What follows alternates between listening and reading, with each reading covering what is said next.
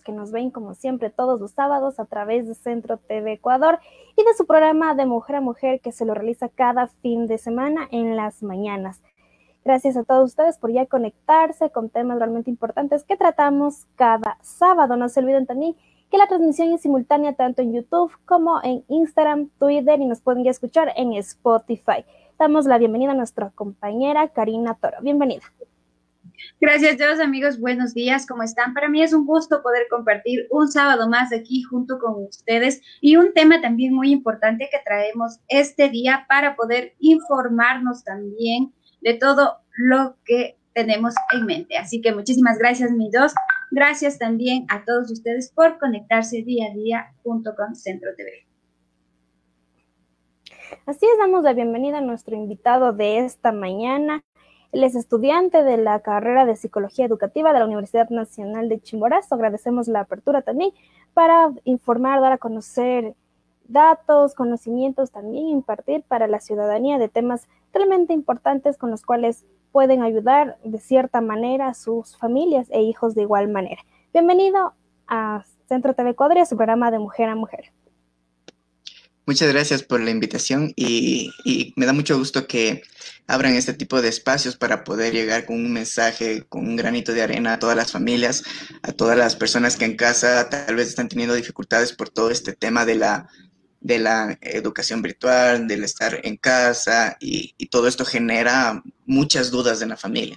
Entonces, para mí es un gusto tremendo compartir todo lo que hemos eh, estado analizando durante todo este tiempo y llegar a sus familias. Así que muchas gracias y me da mucho gusto conocerlas. De igual manera, a Vinicio, gracias por compartir con nosotros también.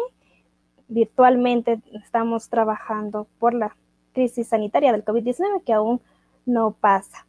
Agradecemos también a nuestros seguidores que ya se conectan. No se olviden también de compartir y darle like para que la información llegue a más personas. Vinicio, en esta mañana vamos a dialogar, un a conversar también un tema realmente importante sobre la educación, los diferentes estereotipos que se ha venido también inculcando de generación en generación los padres, los abuelitos hacia sus hijos, de que si no, no es bueno, por ejemplo, en la materia de matemáticas, eh, ya no es un excelente estudiante, ya no tiene eh, ciertas notas buenas. Si tiene 10 solo en matemática, ya le consideran, oh, va a ser un, gran, por ejemplo, un gran arquitecto, un gran médico, en diferentes profesiones sobre, eh, dependiendo mucho de cómo ellos vayan desarrollando poco a poco sus inteligencias múltiples, dependiendo, de acuerdo también de cómo vayan creciendo, desarrollando sus habilidades y destrezas desde que son pequeñitos. Claro que sí, el tema de las de los estereotipos en educación, cómo se ha manejado el, eh, la educación tanto de, las generaciones en generaciones, es un tema súper interesante porque hay varios estereotipos y, y, no sé si me gustaría empezar hablando sobre un poquito por qué la por qué se toma mucho en cuenta, por ejemplo, las matemáticas, literatura, como, como la base fundamental para decir, ah, no, es que este chico es inteligente, o es que este chico como no sabe matemáticas, entonces él no es inteligente y tenemos que buscar otra forma. Eh, esto nace mucho desde, desde Alemania, Estados Unidos, que empezaron a, a realizar evaluaciones para ver si una persona era inteligente y poder dejarla en una escuela. Y si no era lo suficientemente capaz para aprender, por ejemplo, matemáticas y desempeñar una función de empleado en un futuro, a ellos los, los sacaban del sistema educativo, que es un acto totalmente de discriminación y, algo que actualmente ya no pasa. Pero esas son las bases de cómo se empezó a evaluar la inteligencia y se llama así la inteligencia. Empezó como evaluar eh, componentes como matemática, lenguaje, eh, una capacidad de, espacial para ver cómo se mueven las cosas y todo, todo giraba en torno a ese tipo de inteligencia. Pero un, psicólogo con su gran equipo de, investigación eh, fue, por ejemplo, a Brasil, a las, a las favelas, fue a la Amazonía, fue a los, a los pueblos indígenas y decía, pero porque estas personas no tienen, eh, a veces ni siquiera tenían educación, pero la educación formal, pero eran personas completamente felices, eran capaces de generar mucha, mucha riqueza, eran capaces de, generar mucho bienestar en una sociedad. Entonces, aquí, aquí surgió la, verdadera duda, ¿no? Entonces, ¿qué es la inteligencia? Es esa, esa capacidad para, resolver problemas eh, matemáticos, esa capacidad para resolver, eh, para hablar correctamente, para, desempeñar una buena función eh, en la capacidad cerebral entonces aquí nace el término de las inteligencias múltiples, ¿no? De que dice que hay personas que aprenden de una forma y hay otras personas que aprenden de una forma completamente distintas. Y esto también se le conoce como habilidades. Por ejemplo, yo puedo tener una habilidad para la música o una inteligencia musical, que también se llama. Y otra persona puede tener eh, muy desarrollada la inteligencia corporal, entonces es un, gran bailarín, una, una magnífica danzante. Entonces, aquí es donde empieza a encajar muy bien las inteligencias múltiples y esto abre mucho la, perspectiva en educación sobre qué realmente estamos haciendo con los niños. Les estamos educando para, para que sean simplemente empleados, para que sean personas que resuelvan cierto tipo de, problemas o que sean personas que eh, capaces de desenvolverse súper bien en la sociedad, que puedan desarrollar sus habilidades y que sean capaces de, generar bienestar tanto en su familia como en su propia vida. Yo creo que esa es la base fundamental en la que debemos trabajar.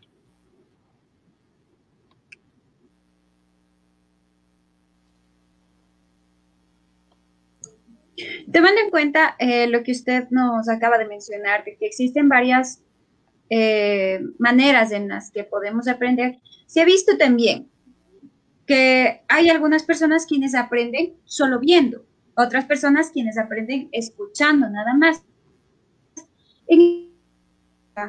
por así decirlo, si no le prestan atención, si no le miran, ¿cómo podemos nosotros manejar esta situación? Ya que mencionando lo que usted nos dice, no todos aprenden de la misma manera o al mismo ritmo.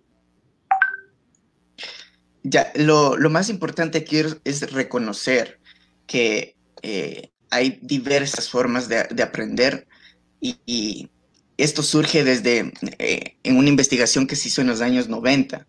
Un, gran científico eh, experimentó con dos grupos, ¿no? Unas personas que, que, tomaban un cierto curso para aprender unas destrezas y le ponían a otro grupo para, para que aprendan el mismo tipo de, de, de aprendizajes. Pero la, diferencia era que en algún grupo aprendían de una forma mucho más rápida y el otro grupo llegaban al mismo objetivo, pero les tomaba más tiempo. Entonces aquí el término de, la, de, cómo nos desenvolvemos, cómo desarrollamos nuestra inteligencia, también se debe al factor del tiempo y de las habilidades que, tenemos. Entonces, por ejemplo, hay, hay, hay, muchas inteligencias. Yo, yo voy a mencionar algunas de las que eh, son más importantes y de las que creo que como padres, como, como, como hijos, como hermanos, como, como miembro de una sociedad, de una familia, tenemos que reconocer para poder ayudar a, los hijos. Entonces, eh, hay una inteligencia que, se llama la naturalista y esta nace de, de, esa capacidad para admirar y poder crear valor de las cosas que existen en nuestra naturaleza. Y también eso, esto cae mucho en en la en la flora, en la fauna. No sé si ustedes han visto, por ejemplo, a personas que les gusta mucho ver documentales de, los animales, de la selva, del planeta, y se pasa horas, horas, horas viendo documentales sobre la, sobre la vida en la Tierra. Entonces, esta persona como que se inclina más a, lo, a, la, biología, a, lo, a, lo, a lo natural y también se puede ver, por ejemplo, en casa que son amantes totalmente de las mascotas. Yo soy una persona de me encantan mucho los, eh, los gatos y, y, de cierta forma se tiene ese tipo de, de, inclinación, ¿no? Por una u otra cosa. Entonces, este tipo de inteligencia nosotros lo podemos reconocer muy fácilmente, de, de, la, de esa capacidad de reconocer la naturaleza y admirarla. Entonces, hay otra que es, por ejemplo, la corporal eh, una persona que eh, hace, poco, hace poco tiempo nomás estaba hablando con un chico que me decía que a él lo que le gusta era eh, hacer cualquier actividad que esté relacionada con el movimiento. Entonces yo le decía, ¿Y alguna vez te ha interesado, por ejemplo, estar trabajando en una oficina, en un escritorio? Me decía, no, pues, me aburre mucho. A mí lo que me gusta es eh, salir a correr, trotar, eh, jugar fútbol, jugar básquet, hacer deporte, bailar. Entonces, ahí estamos hablando de un tipo de inteligencia kinestésica o, o corporal, ¿no? Que le gusta utilizar su cuerpo para aprender cosas o le gusta utilizar su cuerpo el movimiento de su cuerpo para generar eh, cualquier tipo de, aprendizaje en un futuro. Entonces, estas personas son eh, muy hábiles para el deporte, así las podemos reconocer fácilmente, muy hábiles para el deporte. Entonces, hay otra inteligencia, que es la, inteligencia musical. Esta inteligencia musical es, es, muy importante porque eh, creo que había una persona que decía que todos tenemos un, un músico dentro, pero no todos lo tenemos desarrollado. Siempre he escuchado a personas que dicen, ah, es que yo tengo un piano en la casa, pero, pero nunca he aprendido. O yo tengo una guitarra en la casa, pero nunca he aprendido. Pero nosotros tenemos esa capacidad para poder aprender de la música. Podemos aprender, eh, hay, hay, niños que les gusta mucho el, el, violín y aprenden muy bien a tocar el violín. Hay, hay otros niños que les gusta mucho cantar y se expresan de esa forma. Entonces, a un niño que se le pone una canción sobre el abecedario y que cante el abecedario y le gusta la canción, va a aprender de una forma muchísimo más rápido que, que solo generándole eh, para decirle tienes que estudiar esta, eh, el abecedario o estos números o esta tabla solo con, con memorización. Entonces, la música ahí genera un gran valor para el aprendizaje en este tipo de personas que se inclinan mucho por la música. Hay otro, eh, que es del de la lingüística o del lenguaje también, que aquí, bueno, está muy claro que las personas que, que hacen comunicación social como ustedes tienen este tipo de inteligencia, que les gusta mucho expresar sus opiniones, hablar, comunicar, escribir, eh, redactar, este, siempre estar en constante lectura, aprendiendo mediante videos, todo lo que tenga que ver con el lenguaje y la expresión de, de, del, lenguaje.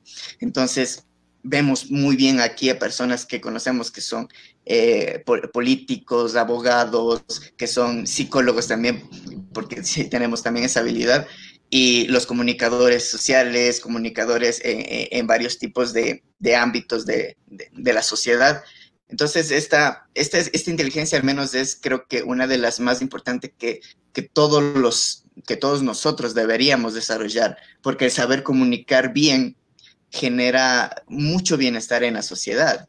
Así que esta inteligencia también es fácil reconocerla y en los niños también. Eh, los niños que pasan todo el tiempo hablando, ¿no? Dice, ya, haz silencio o espérate un ratito y no, el niño sigue hablando, sigue hablando, sigue hablando, la niña sigue hablando, empieza a contar sus chistes, empieza a imaginarse cosas, crea, crea cosas novedosas. Entonces, nosotros podemos reconocer ahí a una, a una niña o un niño que tenga esta capacidad de, de una inteligencia lingüística y podemos ayudarle, encaminarle en ese sentido para que pueda desarrollar habilidades que le vayan a servir en un futuro.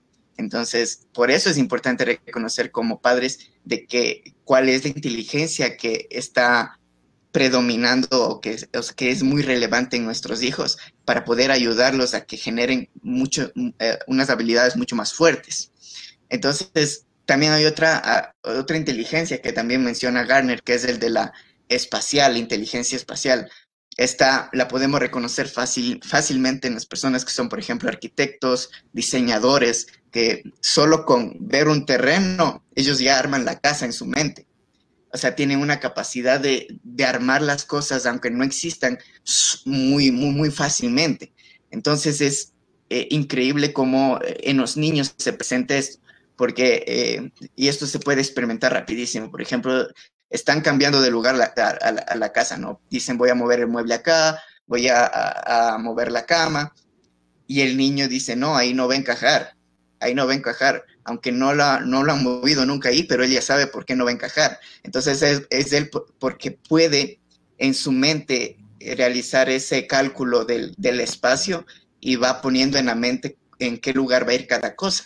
Entonces, nosotros si descubrimos eso en, nuestro, en nuestros niños, nosotros podemos encaminarles a ellos para que sean, por ejemplo, en un futuro esa habilidad y se, y se genere mucho valor con, con proyectos de, de, de arquitectura, de ingenierías, y esto va a ser muy beneficioso para el niño, porque aparte que le gusta mucho, es que se va a poder trabajar de ello o vivir de ello. Entonces hay otra que es eh, la de la matemática. Aquí entra, por supuesto, la matemática. No podemos decir que la matemática eh, ya no es importante, por supuesto que lo es. Pero eh, es cierto también que hay personas, hay niños que no les gusta la matemática y por más que lo intenten, no les va a gustar en la vida. Y es que hay una no hay una suficiente motivación para que pueda aprender matemática. Pero aquí sí quiero ser eh, claro, no es porque eh, tal vez al niño no le guste matemática, no significa que no tenga que aprender al menos los conceptos básicos de la matemática, porque eh, en nuestro día a día necesitamos sí o sí sumar, necesitamos restar, necesitamos multiplicar, dividir, hacer cálculos en la mente. O sea, la matemática es la base de todo. Sin embargo, también es, es, es necesario educarlo de la mejor manera posible, porque eh, yo digo, a un niño le frustran tanto intentando que resuelvan el trinomio cuadrado perfecto para que salga al mundo real y no lo utilice en la vida. Entonces, ¿por qué frustramos a nuestros niños enseñándoles algo que nunca van a, nunca van a utilizar?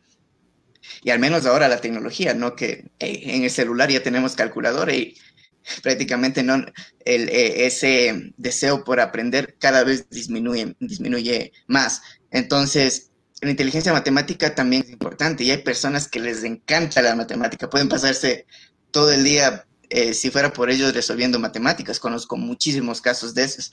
Así que la inteligencia matemática también es muy importante aquí reconocerla. Y aquí vienen dos, dos importantes que, que después se fusionaron y se hicieron una que es eh, la inteligencia emocional. Y creo que esto seguramente lo han escuchado en, algún momento sobre eh, por qué nosotros tenemos que ser inteligentes emocionalmente.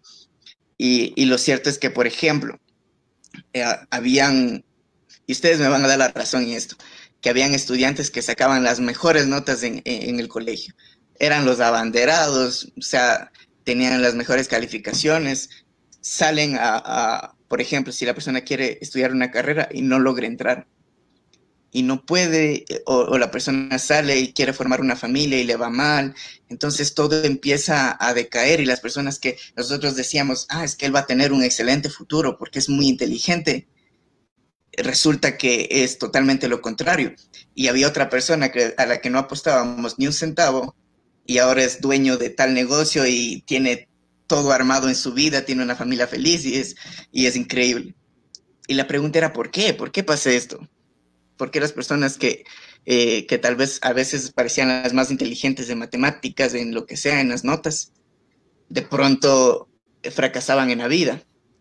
Y los resultados de, las investigaciones fue que era a causa de la inteligencia emocional, de que, por ejemplo, si nosotros eh, le decimos eh, en una escuela, y esto lo vi, que decimos, vamos a premiar a los estudiantes que sacan buenas calificaciones y hacen todo un homenaje y premian a los mejores promedios y, no ven nada más.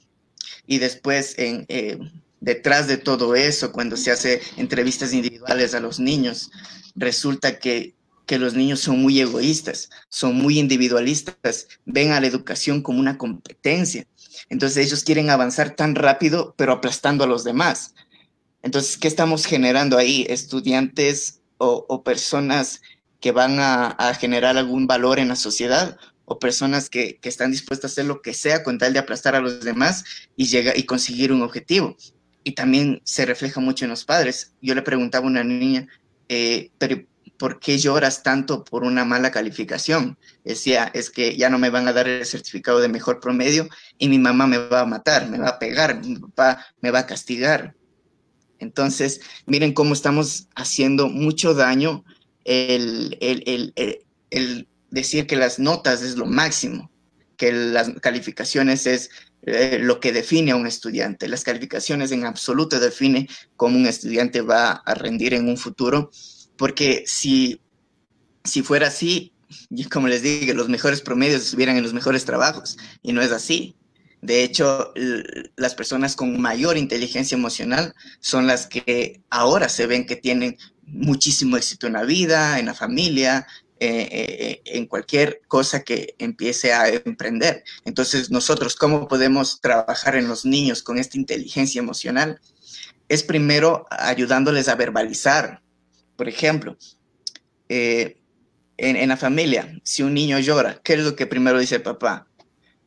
¿Por qué está llorando si los hombres nunca lloran? Los hombres no lloran.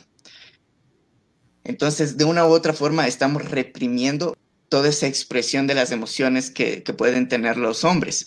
Entonces, a un futuro, ¿cómo se expresa eso? Entonces, si, si, si, el niño crece con todo esto de que el hombre no debe llorar, que el, que el hombre no debe expresar sus sentimientos, entonces llega un futuro en el que a la, a la, primera cosa que me digan, yo como no puedo hacer nada más, entonces la agresividad. Entonces ahí nacen los famosos eh, eh, abusadores o, o, los bullings, ¿no? que a cualquier cosa la quieren resolver a base del golpe o del insulto, porque no se les permitió expresar sus emociones desde, desde pequeñitos.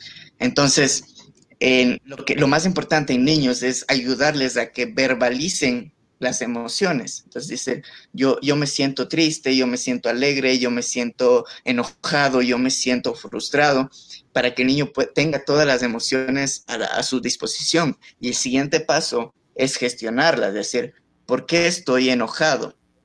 En realidad, todo lo que, lo que pasó no requiere que yo esté enojado, entonces voy a cambiar mi, mi actitud. Entonces ahí estamos reconociendo las emociones y regulando las emociones y esto nos va a dar éxito en la vida totalmente. Yo considero que es una de las más importantes. Así es como eh, ya damos un repaso completo sobre las inteligencias múltiples y cómo y, cómo esta se puede reconocer en la vida diaria. No sé si tienen alguna pregunta, algo que, esté.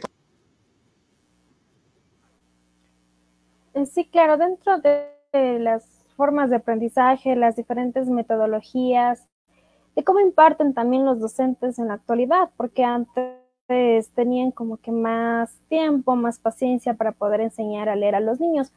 Pero ya los padres modernos, por decirlo de esta manera, muchas de las veces ya, como se dice, con la tecnología y todo, pero hay ciertos límites también para los niños.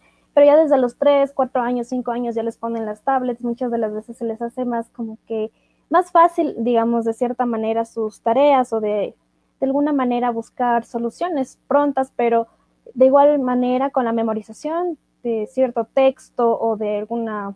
Es verdad que se necesita la memoria para poder eh, recordar, eh, por ejemplo, los pasos de alguna fórmula, tanto sea en materias de química o en física, o también de la propia matemática, como estuvimos conversando hace unos instantes, pero en ciertas materias como es lenguaje, historia, de ciudadanía, que son las actuales, eh, que antes se llamaban estudios sociales también, se necesitaba un poco más como de análisis, de crítica, de saber un poco más de historia para poder dar ciertos puntos en situaciones como se prestaban para los debates, pero vemos también los adolescentes, niños, niñas también ahora en la actualidad, que usted le pregunta alguna fecha de histórica o qué se celebra tal día o por qué se celebra esa fecha, muchas de las veces ya no tienen ese sentido común o esa cultura general, el por qué se debe ya poco a poco perdiendo también esta costumbre de saber ciertas cosas puntuales que solamente lo hacen con la memorización y lo recuerdan solo ese instante, pero ya con el tiempo lo olvidan fácilmente. Claro, aquí yo, yo pongo como la parte fundamental de, todo este cambio a la familia, porque eh, me he topado muchos casos en los que dicen, eh, es que como ahorita estamos en educación virtual, ¿no? Y los, los profesores mandan los deberes de que realicen tal cosa, de que lean tal cosa, pero mm, los papás por, por no querer enseñar o porque a veces no tienen la paciencia, no tienen esa dedicación o ese ánimo para poder enseñar a los niños. Eh, a veces le dan haciendo los deberes o le dice, tú, tú, el hermano más grande, hazle el deber y envíale las fotos al profesor. Porque desde la misma familia se cree que la, o sea, piensan que la educación es solo un proceso que debe cumplir para ella por fin poder salir o a veces los padres creían, ah, o sea, tenían esa idea de que, bueno, le mando a, la escuela para que ya no moleste en la casa o para que pase ahí un, rato nomás.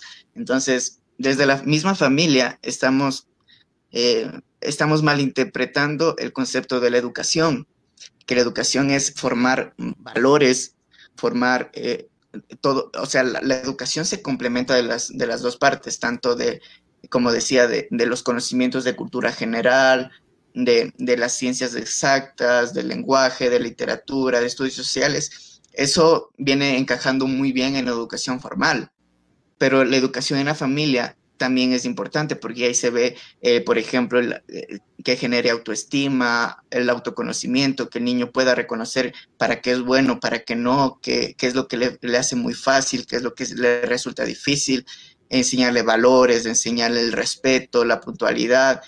Y es, estos dos tipos de educaciones se complementan. El problema que estamos viendo actualmente es que ambos roles están cumpliendo los padres y esto es un desafío tremendo, tremendo, tremendo para los padres. Y como les digo, a veces eh, los, los padres, por, es, porque tal vez no tienen la paciencia, empiezan a, a decirle, ah, busca en internet o, o, dile al hermano que, que, que, te llene la tarea y todo eso. Pero aquí como padres nosotros tenemos que, que entender que eh, hay conceptos que son básicos, al menos ahorita en educación virtual lo, importante es que aprendan los conceptos básicos, las cosas más importantes o las cosas relevantes, lo que se le llama educación para la vida.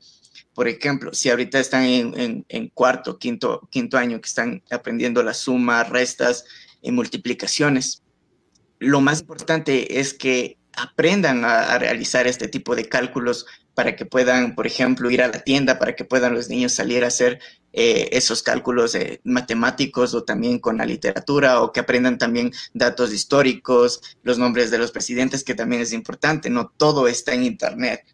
El problema que también veo ahora es que dicen, por ejemplo, los adolescentes, es que nosotros somos la generación digital, nosotros sabemos todo porque ya nacimos en la, en etapa digital y aquí todos sabemos todo.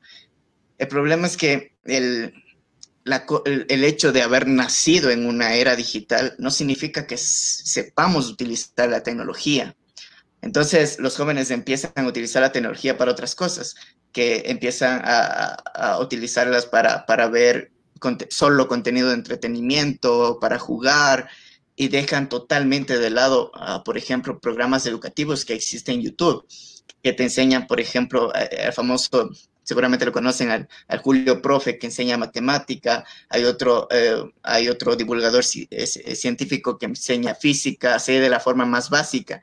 Entonces, los padres tenemos ese acceso a la tecnología y tenemos que aprovecharla. Tenemos que aprovecharla, pero a favor de la formación integral del estudiante. Entonces, utilicemos la tecnología para, por ejemplo, si al niño le gusta mucho la matemática, pues pongámosle un video de matemáticas que explique el tema que está tratando también en clases. Entonces, si el padre no sabe mucho, tal vez no, no cumplió la, la, la, escolaridad completa hasta el bachillerato, al menos que sepa que existen personas en Internet que están dispuestas a ayudarlas de forma gratuita. Entonces, eh, los padres también eh, tenemos esa posibilidad de utilizar el Internet como, como una fuente de valor para poder apoyar a los estudiantes. Y, no hay que satanizarla tampoco el Internet, pero lo que sí debemos es regular el tiempo, por supuesto, de los niños en Internet. Esto es importantísimo porque no se sabe, a veces los padres tienen que salir a trabajar y les dejan todo el Internet y, uno no sabe qué, hacen los niños durante todo el día mientras uno no está en casa. Entonces ahí tenemos que ser cuidadosos y, generar el tiempo necesario para los niños que sea tanto para entretenimiento. Claro, está bien que juegues, está bien que, que te diviertas en Internet, pero también tienes que cumplir tus obligaciones como estudiante y tienes que aprender datos eh, de información general, de cultura general. Entonces ahí vamos creando unos, unos estudiantes que actualmente, ¿no? Que puedan eh, satisfacer todas esas necesidades que, que, van a requerir para el siguiente nivel. Ahorita lo importante eh, no es frustrarle al niño, decir, no, es que tienes que aprender esto y tienes que aprender esto y tienes que aprender esto, porque los vamos a frustrar, porque a veces ni como padres sabemos cómo explicarlo, eh, pero sí podemos enseñarle lo básico, lo importante, y ya en un futuro podríamos eh, ayudarlo en, un programa de, nivelación académica para que pueda, eh, pueda completar todos sus estudios. Pero ahorita lo importante, digo, no sería tanto frustrar a los niños con, con, tanto, con tanto conocimiento, sino más bien aprovechar este momento para unirnos como familia y aprovechar este tiempo para conocer más de los hijos, para conocer para qué son buenos los hijos. A veces ni siquiera sabemos eh, cuál es la música favorita de los niños, cuál es la serie favorita, cuáles son los dibujos animados favoritos o de los jóvenes, qué series ven, qué películas ven, cuáles son sus gustos musicales. A veces ni siquiera sabemos nada de eso. Y este es el momento para conocerlos, para también al niño ayudarlo a que, que se autodescubra para qué es bueno. Así en un futuro va a saber perfectamente qué es, a qué se va a inclinar para poder, por ejemplo, trabajar o estudiar. Entonces, ahorita la función de la familia es importantísima para la educación. Bueno, hace muchísimos años atrás, antiguamente podemos decir que una de las carreras eh, más importantes era las artes. Obviamente también la medicina, pero en los últimos años hemos podido ver cómo se va estereotipando la carrera de artes. Medicina siempre se ha dicho y se ha escuchado que la mejor carrera es ser médico. Tiene trabajo seguro, tiene un mensual seguro, lo mismo que sucede si se puede hacer policía o militar, ya que va a tener un dinero de por vida. ¿Por qué en los últimos años se ha dejado de lado las artes? Esta es una buena pregunta. Y, voy a responder con un caso, ¿no? Que pasó. La, una chica con un buen promedio, termina el colegio, súper buenas notas, abanderada, y los padres le dijeron, ah, es que tú eres inteligente, entonces, si tú eres inteligente, deberías ir a la carrera de medicina, porque para aprovechar toda esa inteligencia, ¿no? Entonces, ahí estamos estereotipando las carreras y la, inteligencia de lo que hablamos. Y, pensar que las notas van, definen la inteligencia, que es algo que ya eh, aclaramos que no totalmente. Entonces, la, chica ingresa a la carrera de medicina y no es hasta sexto semestre cuando empieza a hacer prácticas, cuando empieza a atender pacientes, cuando va a un consultorio, cuando está en un quirófano que dice, no, esto no es lo mío, y se retira. ¿Cuánto tiempo se, desperdició tanto del dinero del gobierno como el tiempo, el dinero de los padres y el tiempo de la, de la chica entonces, miren por, por solo estos estereotipos de la familia y, de creer que, las mejores carreras son medicina o ingenierías, cómo se pierde la parte del talento humano. Entonces, ¿qué tal si esa chica era increíblemente buena para la música? Pero eh, le dicen, ah, no, es que de eso no puedes vivir. ¿Y cómo sabe que no? Conocemos millones de artistas que, ganan eh, un montonón de dinero solo por, por expresar su arte. Eh, ahorita yo creo que eh, la respuesta, el por qué decayó tanto esto de las artes, se debe a una crisis económica. Cuando en una sociedad hay, hay unas urgencias, tanto médicas, por, actualmente, ¿cuál es la prioridad? De que se atienda la salud de que se atienda las necesidades del bienestar emocional, la psicología, de que se atienda la economía. Entonces, estos tres ámbitos, eh, también la, comida, por supuesto, las necesidades básicas. Entonces, para que una sociedad funcione, esto debe estar eh, completamente satisfecho. Ahorita, como hay deficiencias, la prioridad es que se atienda estos ámbitos. Cuando una sociedad tiene eh, todo todo satisfecho en necesidades básicas, en su economía, la gente está bien en, sus trabajos, tienen uh, sus empresas, tienen sus negocios. Entonces ahí es cuando empiezan a disfrutar del arte. Entonces ahí se abren, eh, y ahí nació, por ejemplo, la, la, Revolución Francesa con toda esta exposición del arte porque la economía ya era buena. Entonces ahora como, como existe esta crisis, se deja de lado el arte y se da prioridad a las cosas que, que, generan una necesidad actualmente en la sociedad. Pero aquí lo importante, yo siempre digo, ¿no? ¿Para qué, para qué estudiar algo que, que, no nos va a gustar trabajar en un futuro? Y este es el problema de, de no conocer nuestras habilidades. Por ejemplo, si yo digo, eh, a mí no me gusta hablar en público, yo le tengo miedo a las cámaras, totalmente. Y estudio comunicación, eh, comunicación social, estudio... Entonces, ¿cuál es el sentido, no? No conozco mis habilidades y por eso no puedo elegir bien mi futuro.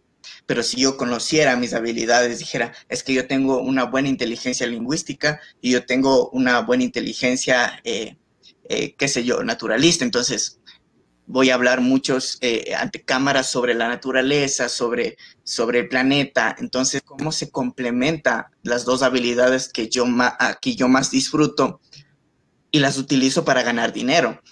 Entonces, aquí tenemos que ser muy enfáticos en que yo, yo propongo esto, ¿no? A, las instituciones educativas y en cierto modo sí lo he dicho, de que, por ejemplo, no premiemos a los promedios más altos, sino premiemos a las personas que generan algún valor en, en la institución educativa. Por ejemplo, hay niños que son increíblemente buenos para, para el fútbol y, se van, y van a competir eh, contra las demás instituciones a nivel nacional y, tienen buenos premios. Entonces reconozcamos a esas personas. Hay otras personas que son buenísimas para el dibujo y arman concursos de dibujos inter, interinstitucionales reconozcamos eso, esos esfuerzos. Hay personas que, que, que, son muy buenas bailando y representan en grupos de danza. Premiemos eso. Hay personas que son muy buenas en la música y representan en, en una sinfonía, en, un grupo musical. También tenemos que reconocer eso. Entonces, no es simplemente el que tenga el mejor promedio que hay que reconocer, sino todas las personas que generen un valor y que digan, ah, es que este chico o esta persona eh, fue creativa y creó esto, o tiene esta habilidad y es muy buena en esto y nos, nos representa en esto. Entonces, en un futuro, como ya vamos a conocer cuáles son nuestras habilidades, para qué soy bueno yo, voy a saber muy bien qué, qué por ejemplo, qué carrera voy a seguir o qué trabajo voy a, voy a implementar en mi vida o si voy a crear una empresa o si soy bueno para, para abrirme, qué sé yo, paso por internet y crearme un canal de YouTube y empezar a subir contenido sobre lo que yo sé, sobre lo que yo conozco y estar constantemente educándome. Entonces, miren lo importante que es conocer nuestras habilidades para elegir nuestro futuro.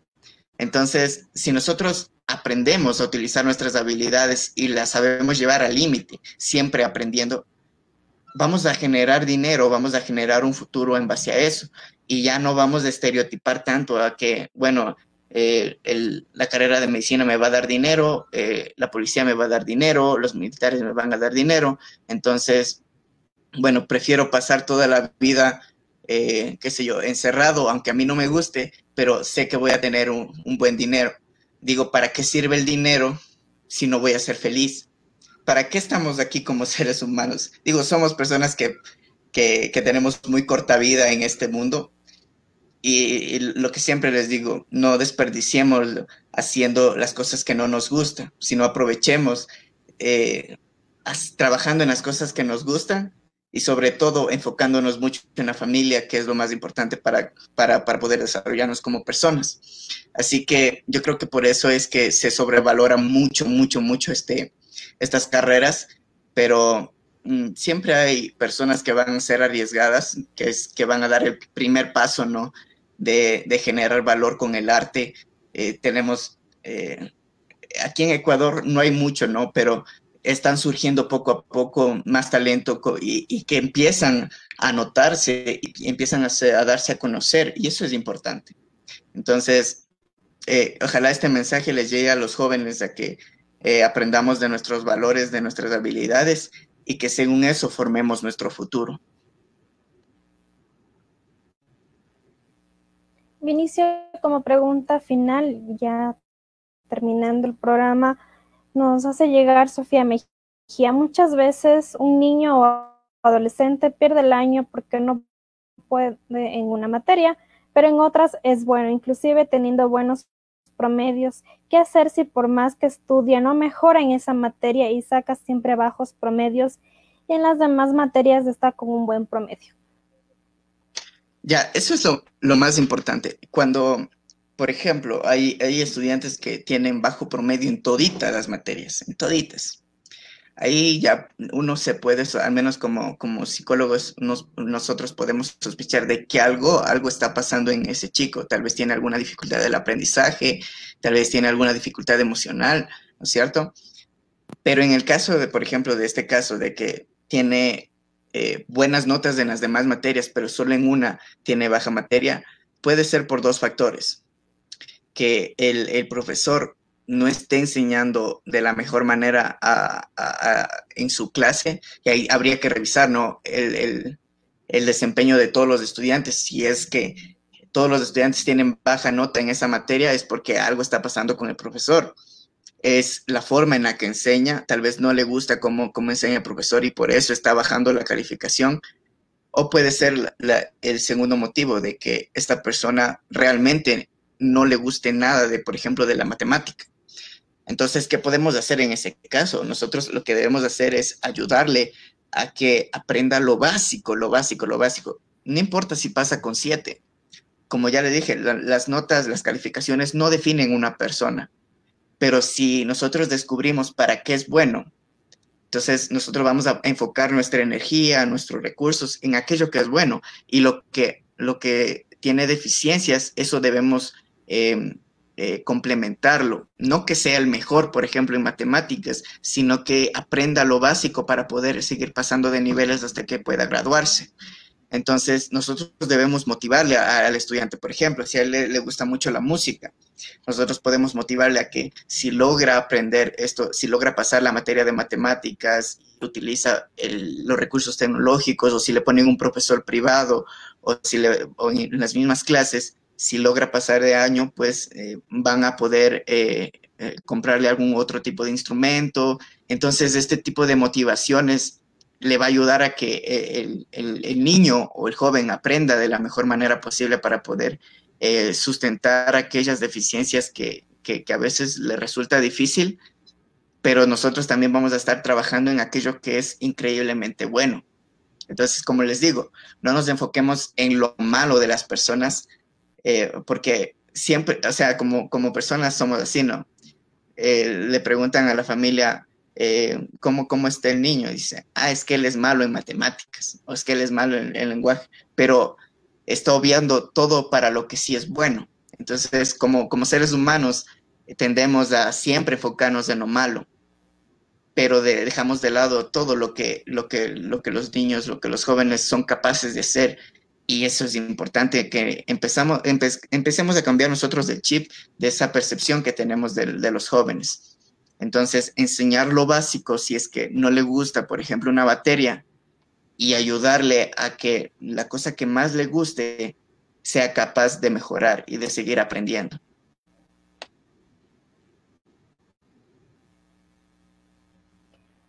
Así es, agradecemos la intervención virtual por parte de Vinicio Muyinema, quien estuvo conversando, dialogando con nosotras esta mañana en su programa de Mujer a Mujer. Gracias, Vinicio, y también a nuestra compañera quien estuvo con nosotros en esta mañana. Su mensaje cortito, final para la ciudadanía, más que todo para las familias y los padres también, quienes ya por su trabajo, por ciertas situaciones, no pueden estar todo el tiempo con sus hijos. Muchas gracias por, compartir este tiempo, por permitirme también expresar mis ideas, eh, algún granito de arena que tal vez pudo haber llegado a, los corazones de, cada familia. Y el mensaje final, mi mensaje final es que a pesar de las circunstancias, que estamos en un momento de modalidad virtual, de estar encerrados, de también el peligro constante de que un virus puede llegar a casa, eh, esto nos genera mucho malestar en la familia. Pero eh, actualmente, o sea, lo que debemos enfocarnos es en valorar lo que realmente importa. Siempre, siempre yo eh, cuando intervengo con padres, les digo, ¿qué es lo que le da valor a su vida? Y lo que generalmente me dicen es mi familia, eso es lo que le da valor, por eso yo sigo adelante, por eso yo sigo trabajando, por eso yo sigo estudiando. Le digo, entonces, ¿por qué estamos enfocándonos en otras cosas y dejamos de lado a la familia, dejamos de lado la educación? Entonces, eduquemos con amor, no tratemos de enseñarle algo a nuestros hijos a la fuerza, porque lo que va a generar es que el niño no aprenda porque realmente quiere aprender, sino que aprenda por miedo. Entonces, esta educación por miedo ya no, ya no sirve de nada en, nuestro mundo moderno. Eso tal vez funcionaba hace décadas, pero ahora ya no.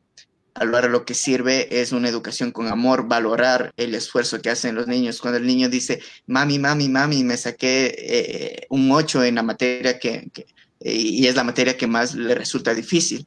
Y la mamá tal vez le ignora o el papá le ignora o no le dicen nada, ni siquiera le felicitan. Entonces, ¿qué estamos haciendo como, como familia? ¿Estamos motivando a nuestros niños para que sigan estudiando o, los estamos frustrando? Entonces, eh, tomemos en cuenta mucho las inteligencias que hablamos del día de hoy, identifiquemos cuál es la inteligencia que, que, cuáles son las inteligencias que predominan en nuestros niños y trabajemos en ello. Trabajemos en que ellos pueden ser buenos en un futuro, en aquello que hoy les apasiona mucho. Entonces, trabajemos en eso y seamos felices a pesar de las circunstancias. Amemos siempre a las personas que están cerca de nosotros y apoyémoslo a que, a que sea una educación con amor. Gracias, Benicio. Agradecemos a nuestros seguidores por compartir con nosotros y a quienes también nos escribieron por interno. Nos vamos, Karina. Gracias, Vinicio. Muchísimas gracias por toda la información. Realmente fue muy buena. Un gusto haber compartido, perdón, con usted. Muchísimas gracias también a todos nuestros seguidores. Una buena tarde. Tengan una buena tarde y no se olviden el lunes con más información en visión informativa a través de Centro TV Ecuador. No se olviden de seguirnos en YouTube, Instagram, Twitter y en Spotify. Nos encuentran como Centro TV Ecuador. Que tengan un excelente fin de semana. Hasta la próxima.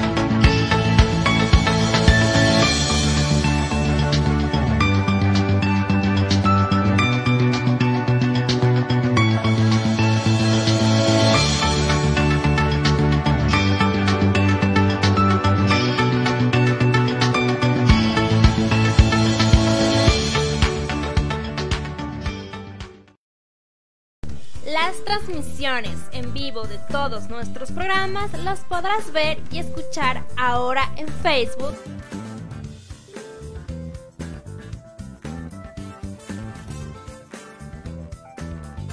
YouTube.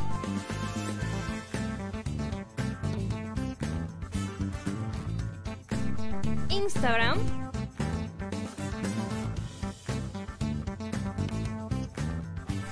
Twitter.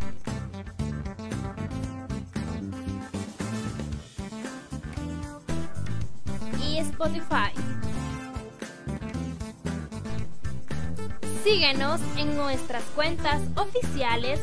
Nos encuentras como Centro TV Ecuador o arroba Centro TV Ecuador.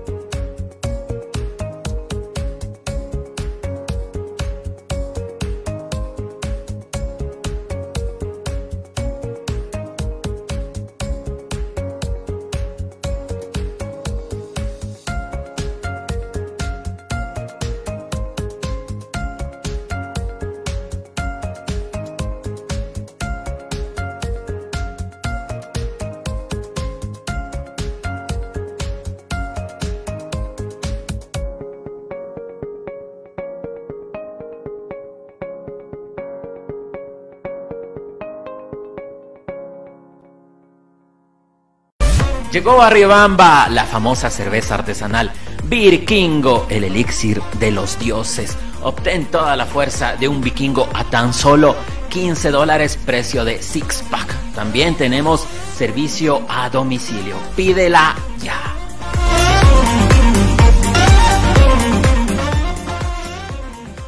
Conoce la información de actualidad, noticias, entrevistas con los líderes de opinión de Ecuador y el mundo en visión informativa de lunes a viernes a las 19 horas con 45 por Centro TV Ecuador.